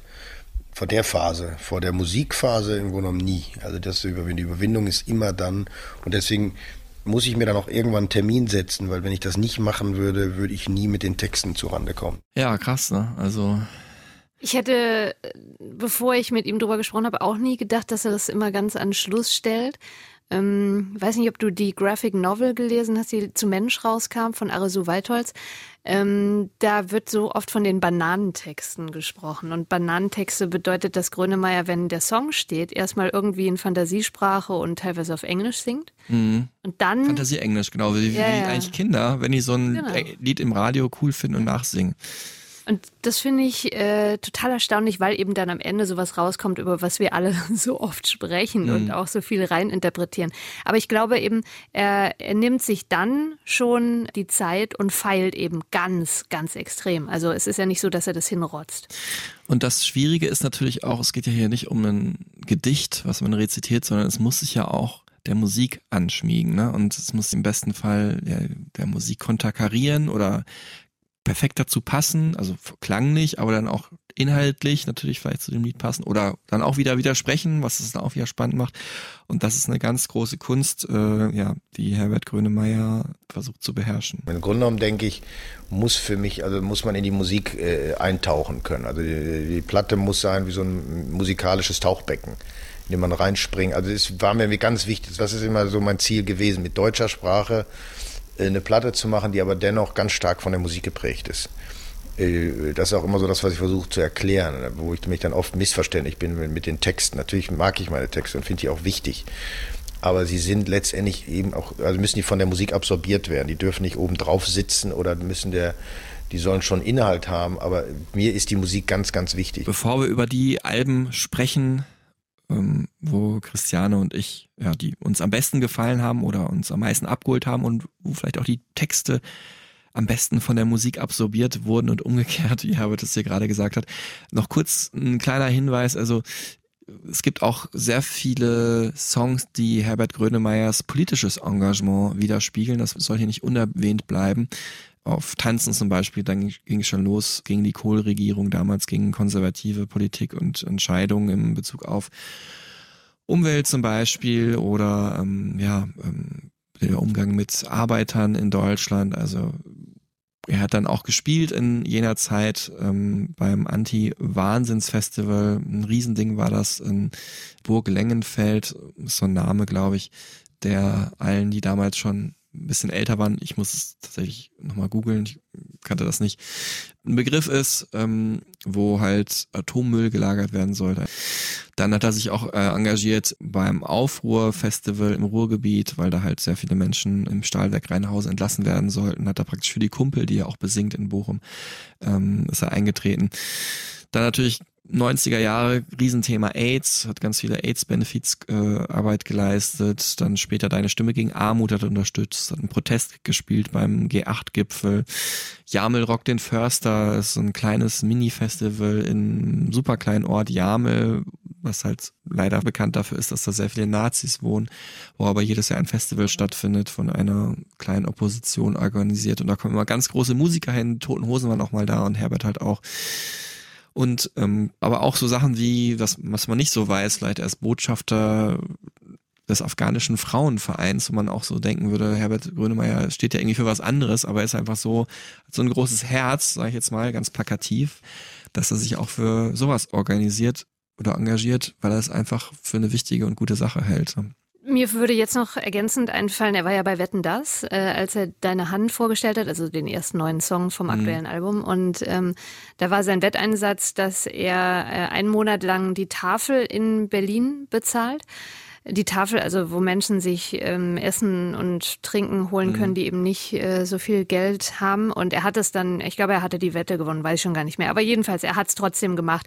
Und dann nerven mich Stimmen, die dann sagen, na ja, also Gott, das ist ja für den kein Problem. Also mhm. darum geht es gar nicht. Und was mir aber an der Situation so gut gefallen hat, dass er sich speziell die Tafel ähm, ausgesucht hat, ist, er sieht auch, dass wir hier im Land Probleme haben. Also mhm. er schaut nicht immer nur nach außen. Die Spendenbereitschaft der Deutschen ist ja immer enorm groß, wenn es um irgendwelche ganz schlimmen humanitären Katastrophen irgendwo anders geht. Das finde ich großartig. Mhm. Aber wir haben eben auch hier im Land, und zwar direkt vor unserer Tür, also meinetwegen jetzt hier bei mir Berlin, äh, haben wir große Probleme, eine enorme Armut. Äh, das ist toll, dass er eben auch da äh, hilft. Ja, mhm. ich finde das sehr sympathisch.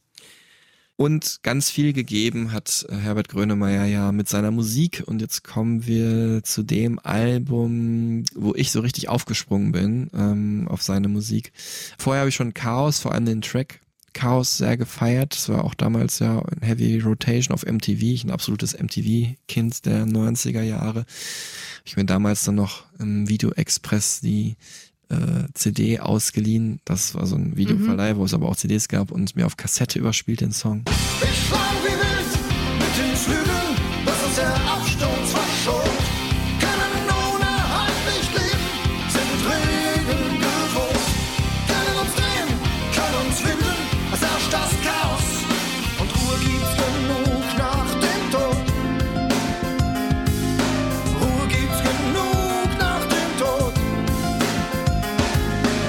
Album, was übrigens in diesen Tagen 30 wird. Crazy. So lange ist es her. Danke. Sorry, ich wollte dir kurz sagen, dass du nicht mehr 32 25 wird, bleibt alles anders und darum geht's ja eigentlich. Und man muss sagen, die beiden Riffs von den Titeltracks ähneln sich auch so ein bisschen, finde ich. Ähm, vielleicht fand ich das auch deswegen so gut. Chaos und bleibt alles anders, wenn ihr sie nochmal checkt. Hier hören wir jetzt, ähm, bleibt alles anders kurz. Es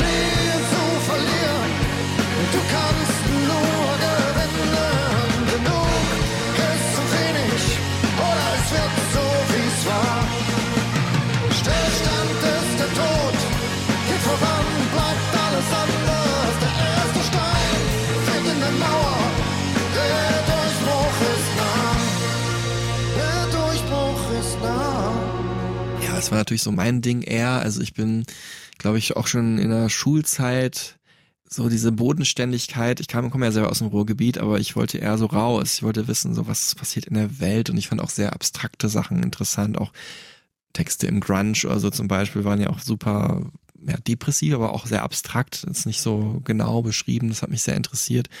Und insofern konnte ich so mit so einem Text über Bochum jetzt nicht so viel anfangen Mhm. zu der Zeit. Mhm. Und ich fand natürlich sowas wie hier, was so ganz verschwurbelte, aber auch intelligente, coole Begriffe, die Herbert da verwendet, bei Bleibt alles anders. Also er singt vom Scheitelpunkt des Nichts oder Leben für den Transit. Das fand ich einfach cool. Ja. So.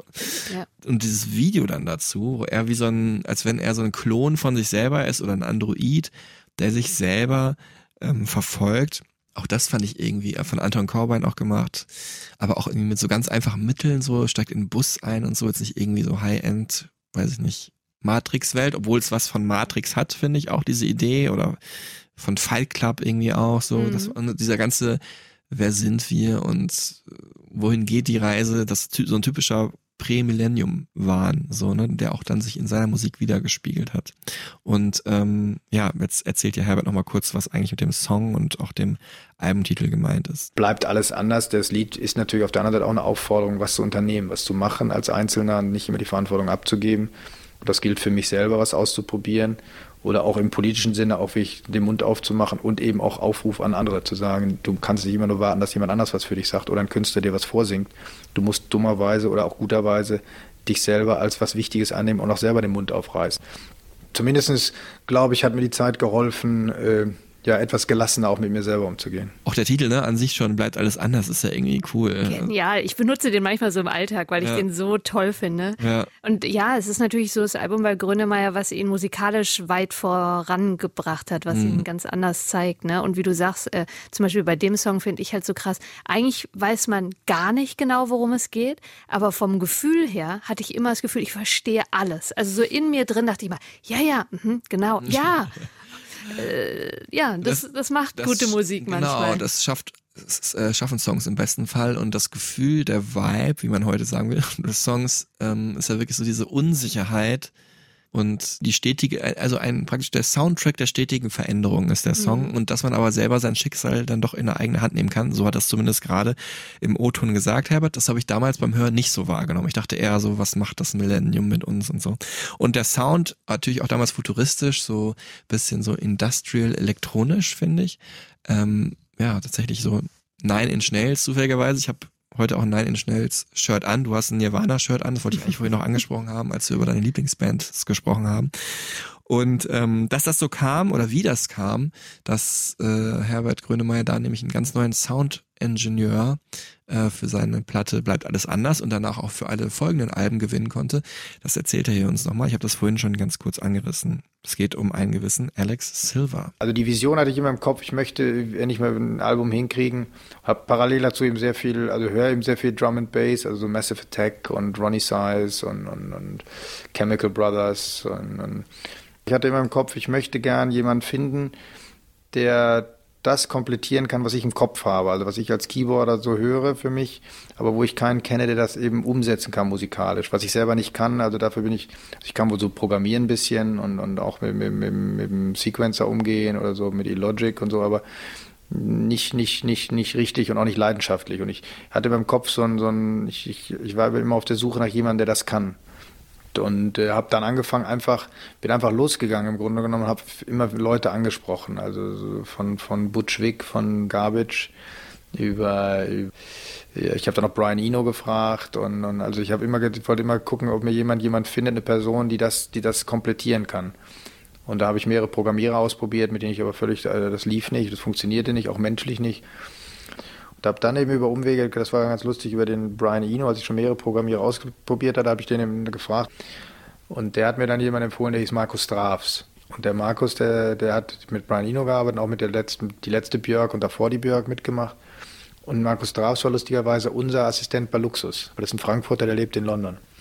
Und dann habe ich den gefragt, ob der das machen würde. Und der hat aber keine Zeit, weil der gerade bei Björk war.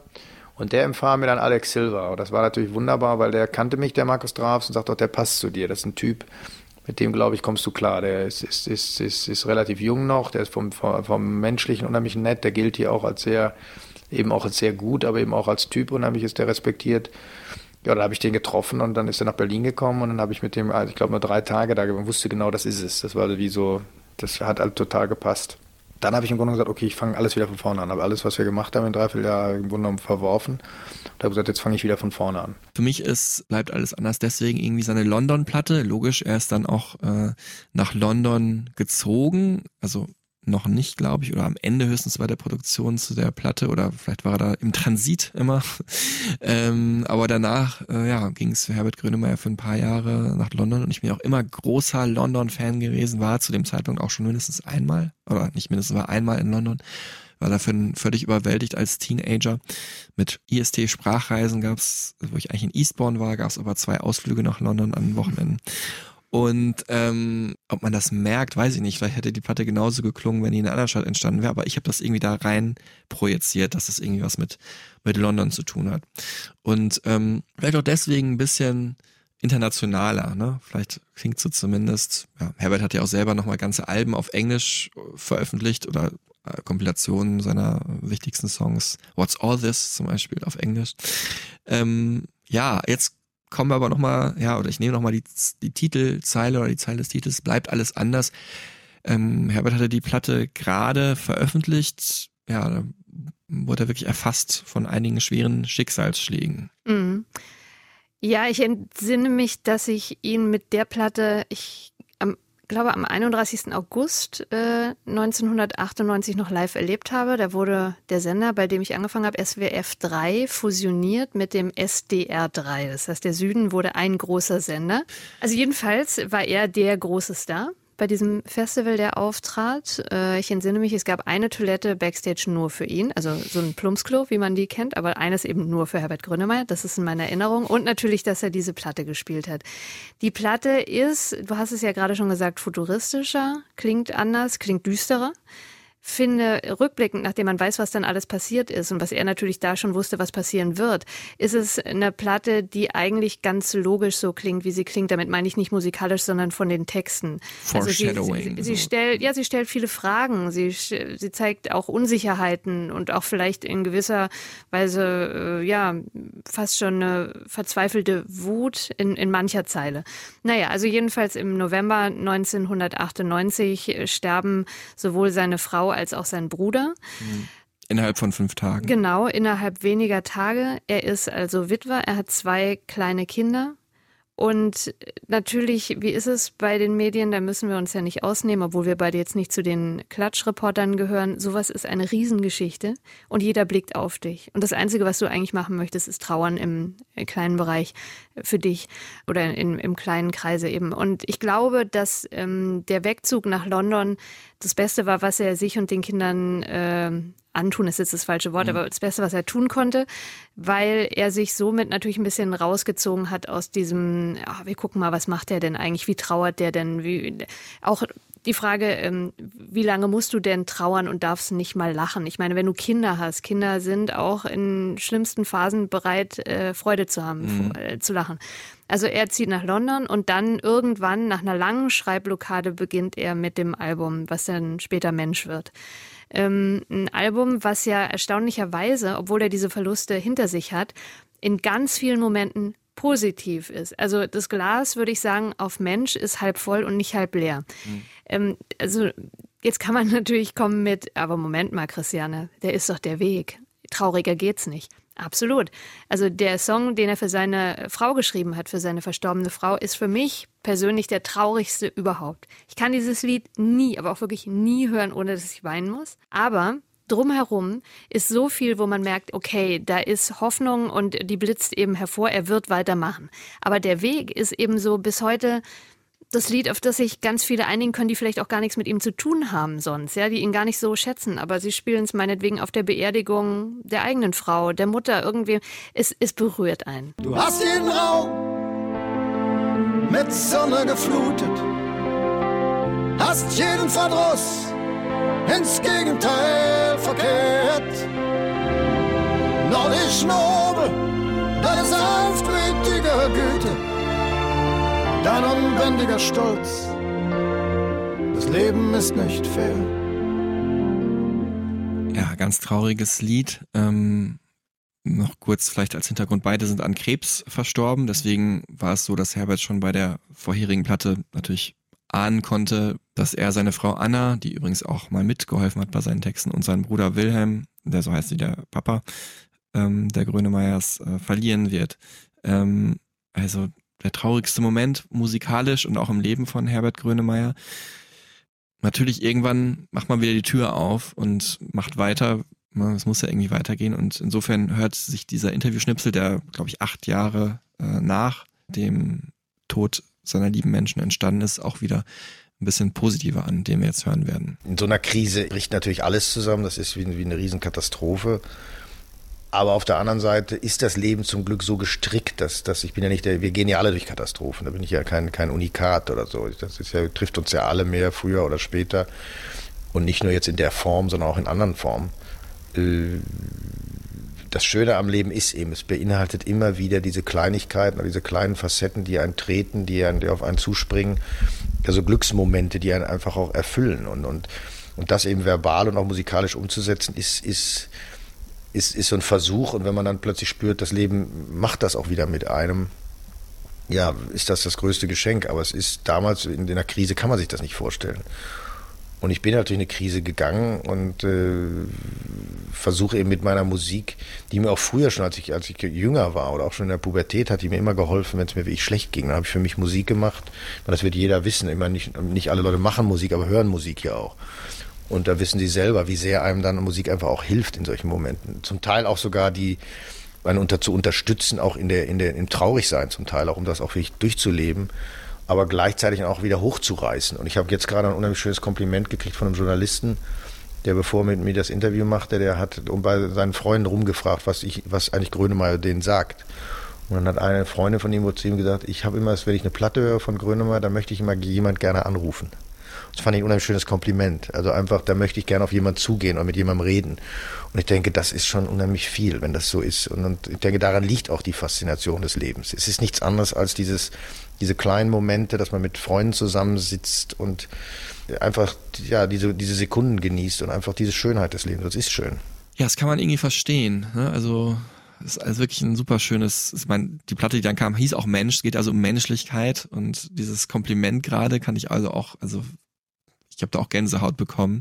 Also würde auch an seiner Stelle Gänsehaut bekommen, wenn jemand einem so ein schönes Kompliment macht, ne? dass man das Gefühl hat, man müsste einen lieben Menschen anrufen, wenn man Herberts Musik hört. Ja, total. Also ich finde auch, äh, egal ob das jetzt Familienmitglieder sind, die man sehr schätzt oder eben jemand, den man äh, geliebt hat oder aktuell liebt, ähm, man, man kann ganz leicht einen Mixtape mit nur Herbert-Songs machen, die genau das ausdrücken, was man eigentlich demjenigen mitteilen möchte. Also entweder eine enorme Euphorie, aber eben mit Worten, die andere nicht gefunden haben, oder äh, eben ja ja, die Liebe zu Vater, zu Mutter, was auch immer, wo man sagen möchte, hey, du bist ein super Typ, du bist ganz toll. Mhm. Da ist er jemand, der einen vielleicht auch motiviert, das zu machen, ohne dass man einen Song von ihm spielt. Genau. Ja, er hat dann mit der Musik auch wieder angefangen. Ne?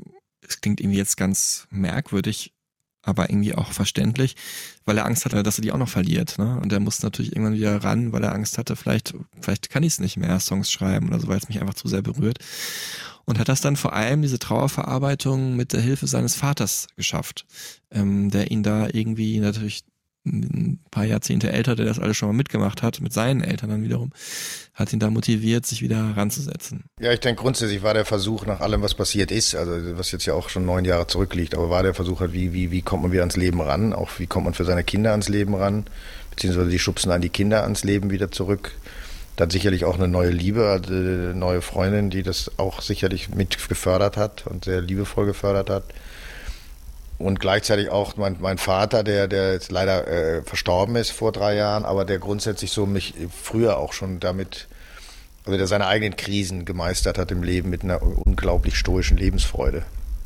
Und äh, ja, das ist der Versuch, im Grunde wieder da anzuknüpfen, äh, wo man mal gestanden hat, im Grunde weiterzumachen und äh, das Leben ist auf mich unheimlich liebevoll zugegangen, also mit all meinen Freunden und Menschen, die, die mir eben auch geholfen haben, losgelöst von meiner Familie jetzt. Und Musik war für mich halt auch immer so der Versuch, so als Halt im Grunde, auch ein Geschenk des Lebens. Und dass ich es wieder schaffe, eben dieser, der Musik auch das abzuringen im Grunde oder herauszufiltern, das, was die Musik einfach für mich bedeutet. Weil ich habe mir damals auch überlegt, als es auch für meine Kinder passierte, Das habe ich dann beim Mensch probiert auf der Platte, auch versucht, so den Ansatz zu finden zum Optimismus. Was kann ich meinen Kindern weitergeben und was, was brauchen Kinder, um durchs Leben zu kommen?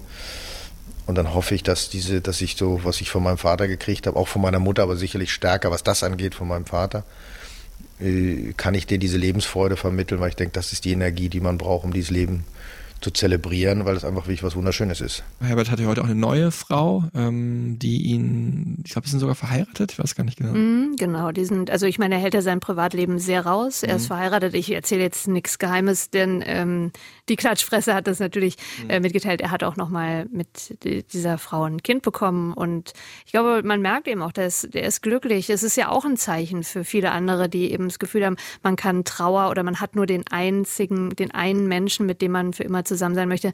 Man kann Trauer überwinden oder sie eben als einen Teil des Lebens akzeptieren und trotzdem weitermachen. Mhm. Dafür ist er, glaube ich, ein, ein gutes Beispiel. Er vergisst mit Sicherheit nie irgendwas, genauso wie die Kinder natürlich nicht vergessen, dass sie eine Mutter hatten, aber es geht eben dann doch manchmal noch weiter. Und ja, Musik ist da halt die beste Medizin, also für uns als Hörer. Ähm, ich zum Beispiel kann aber auch nicht wenn ich jetzt richtig, richtig traurig bin, dann höre ich keine traurige Musik. Also wenn eher Nein. so, nee, dann höre ich eher so ja, tatsächlich. Wir haben es vorhin schon mal kurz so Industrial-Sachen oder so. Mhm. Oder wirklich so kühle, harte Sachen wie, weiß nicht, ja, auch wieder, kommen wir auch wieder auf die Nine Inch Nails oder Deftones oder so oder Tool oder so. Wobei ich nicht sagen will, dass diese Musik nicht auch emotional ist, aber sie ist natürlich anders als, ähm, als sozusagen mal also ich weine seltener zu Tool und zu den genau, Deftones als als vordergründig ja. Songs, die auch schon ganz klar emotional verortet mhm. sind, wo auch jemand, der gar keine Antenne dafür hat, okay, das ist ein trauriges Lied. Ja, dann hast du einen enorm guten Selbstschutz. Also ich höre, wenn ich traurig bin, die traurigste Musik.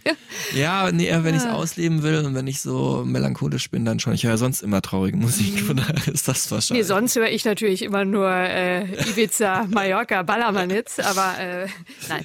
Genau. Also ich finde, wie ich ja vorhin schon mal sagte, ich finde, Mensch hat beides. Mensch ist ein Album, was unglaublich traurige Songs hat, genau wie eben bleibt alles anders. Also so zum Beispiel auf der Platte davor Schmetterlinge im Eis ist ein äh, Song, der mich bis heute emotional frieren lässt, aber eben, ja, den ich auch schon mal jemandem gewidmet habe.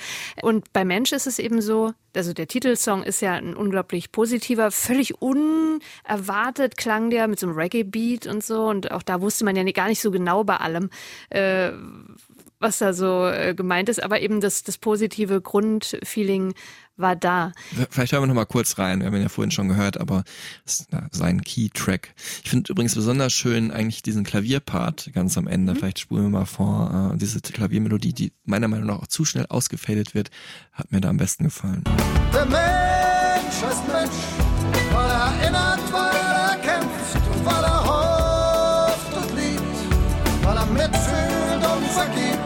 weil er lacht und weil er lebt, du fehlst. Oh, weil er lacht und weil er lebt, du fehlst.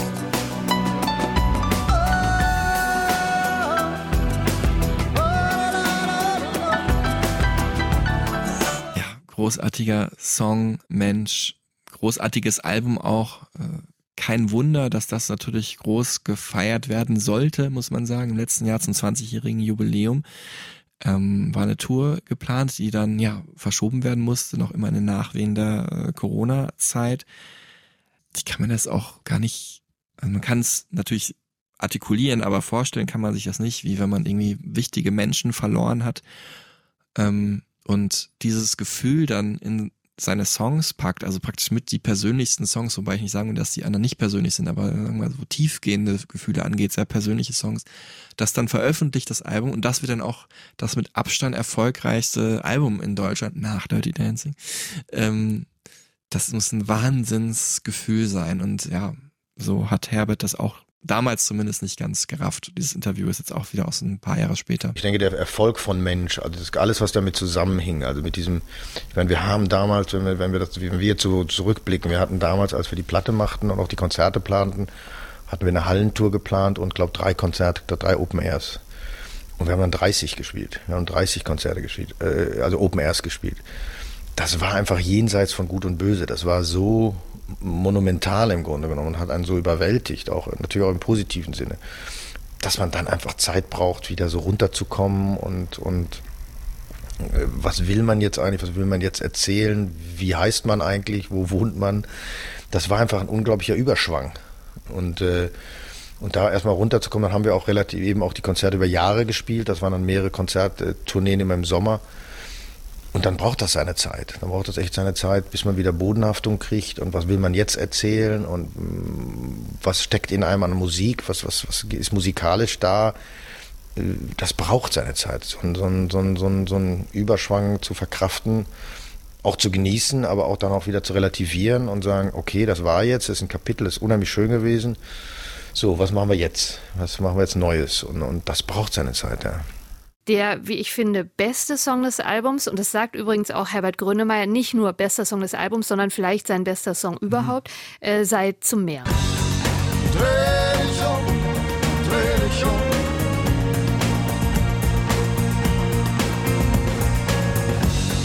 Dreh dein Kreuz in den Sturm.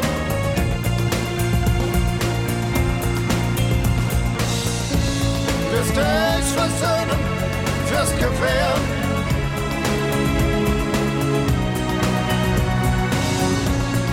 Selbst befreien für den Weg zum Meer. Also überhaupt mag ich immer, wenn er, ähm, oder prinzipiell bei vielen anderen Künstlern auch, wenn das Meer irgendwo dabei ist. Also Meer schafft für mich immer Hoffnung oder wie Ketka oder Markus Wiebusch äh, gerne sagen, in äh, Städten mit Häfen äh, haben die Menschen noch Hoffnung. So geht's mir, wenn ich am Meer bin. Also irgendeine Hoffnung kommt da auf, die woanders manchmal nicht mehr möglich äh, scheint. Und äh, zum Meer ist für mich so ein ganz, ganz, ganz, ganz starker Song, den er auch immer live spielt, Gott sei Dank. Ähm, ja, also das ist ein Album, was wirklich genau wie bleibt alles anders sehr gut gealtert ist.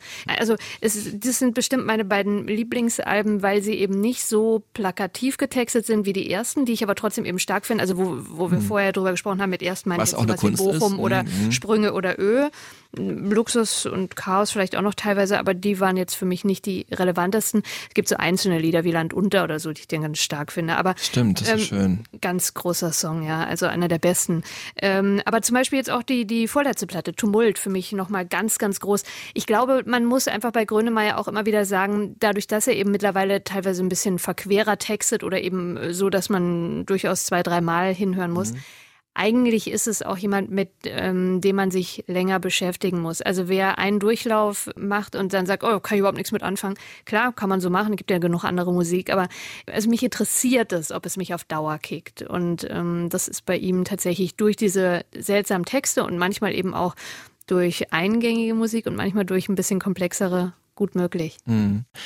Ja, das ist doch ein schönes Schlusswort. Ähm, natürlich haben wir jetzt bei einer so langen Karriere von Herbert Grönemeyer nicht alle Alben oder alle Songs schon gar nicht einzeln besprechen können, haben uns auf unsere Lieblinge geeinigt und natürlich über essentielle Werke und vielleicht auch, natürlich muss auch das neue Album mit rein, wenn wir jetzt schon den Anlass wählen.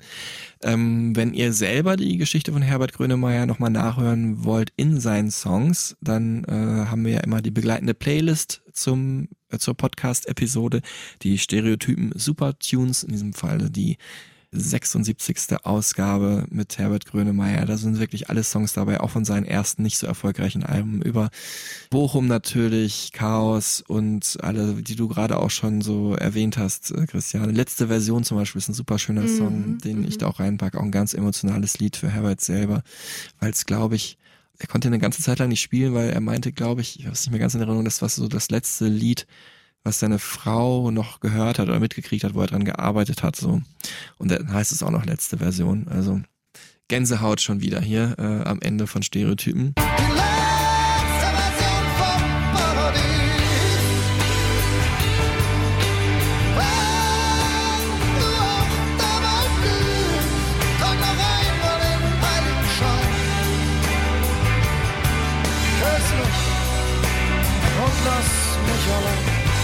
Ich sage Dankeschön fürs Zuhören zu Hause. Danke euch, dass ihr dran geblieben seid bei diesen vier Stunden, Herr Grönemeyer.